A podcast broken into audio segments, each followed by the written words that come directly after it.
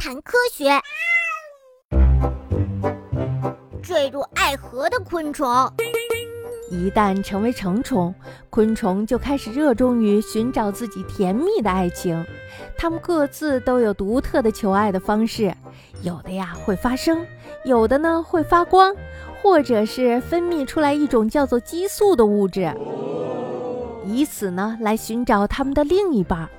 蝉啊用整个夏天，蟋蟀用整个秋天。都在为寻找另一半而拼命地歌唱着。大部分的昆虫都像蟋蟀一样，通过摩擦翅膀来发出声音。但是呀，蝉非常的特殊，它们的腹部有一种可以发出声音的发音器。蝉呢是通过震动肚子里面的鼓膜来发出声音的。萤火虫虽然不能发声，但是呀，它也拥有自己独特的爱情武器呢，那就是是什么呢？对了，是光。它会闪动着发光的尾部，为寻找甜蜜的爱情，在夜空中飞来飞去。嗯，就是我看过一个动画片儿，那个动画片就是讲的萤火虫。萤火虫一般都是浪漫的代表呢。雄大红斑藏甲会为引诱雌大红斑藏甲努力的跳舞。他们的舞台呀，就是死去不久的鸟类或者是鼠类尸体的上空。千万不要以为看上去很肮脏，就没有雌大红斑藏甲愿意来。实际上啊，绝对不是那样的。雄大红斑藏甲跳舞的时候，能够散播吸引雌大红斑藏甲的外激素。嘿嘿，被我的舞蹈吸引了吧？呀外激素呀，是昆虫发出的一种化学物质。这种物质呀，只有同类昆虫能够闻到。嗯，亲爱的。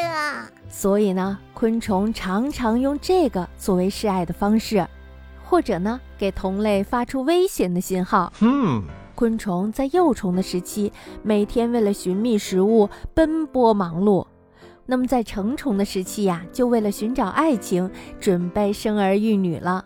哎呀！我们昆虫可真不容易呀！小的时候为食物，长大了还得为爱情。哼，我讨厌虫伤。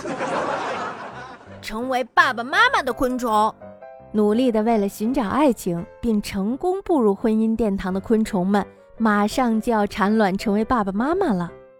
大田鳖爸爸因为特别会照顾孩子们而远近闻名呢。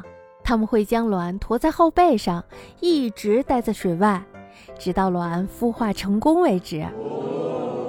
这样做的目的就是为了给卵提供充足的氧气。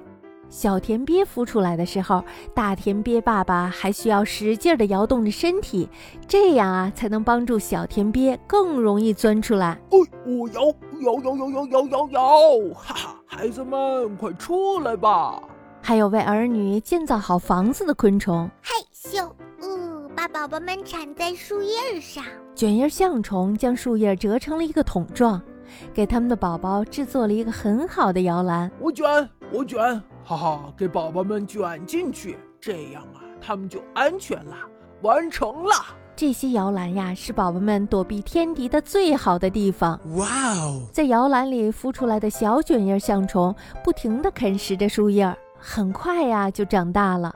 大红斑藏甲会把卵产在动物的尸体上，它们的幼虫就以尸体为食，一直长到成虫。